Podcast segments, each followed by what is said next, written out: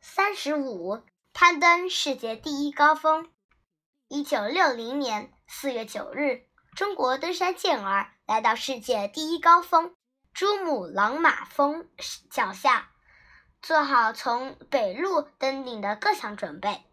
五月初，他们在海拔八千五百米处建立了突击营地。五月中旬，连绵的暴风雪停了。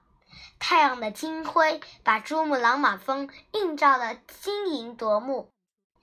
五月二十四日清晨，中国登山队果断决定由王富洲、屈银华、贡布、刘连满四人突击登顶。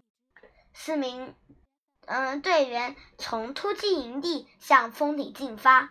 经过五个小时的拼搏，他们终于来到。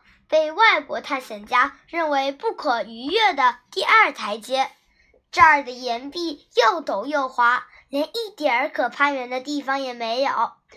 他们双手抠住岩缝，脚尖蹬着岩面，使出全身力气向上爬，但是没上几步又滑落下来。刘连满看到这个情景，立即蹲下身子，斩钉截铁地说：“快！”踩在我的双肩上，队员们犹豫了。眼下空气十分稀薄，站着不动都感到喘不过气来，怎么能顶得起一个人呢？可是又没有别的办法，队员们只好眼里噙着泪花，一个跟着一个，踩着他的双肩，攀上了绝壁。夜幕降临了。寒风猛烈地呼啸着，气温骤然下降了许多，随身携带的氧气越来越少，困难更大了。队员们借着雪光继续攀登。夜更深了，远处山下一片漆黑，他们离峰顶越来越近了，还剩下最后一段雪坡。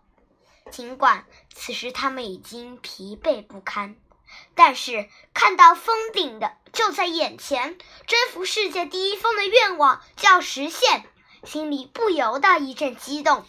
他们一个个咬紧牙关，屏住呼吸，一步一步顽强地向上爬。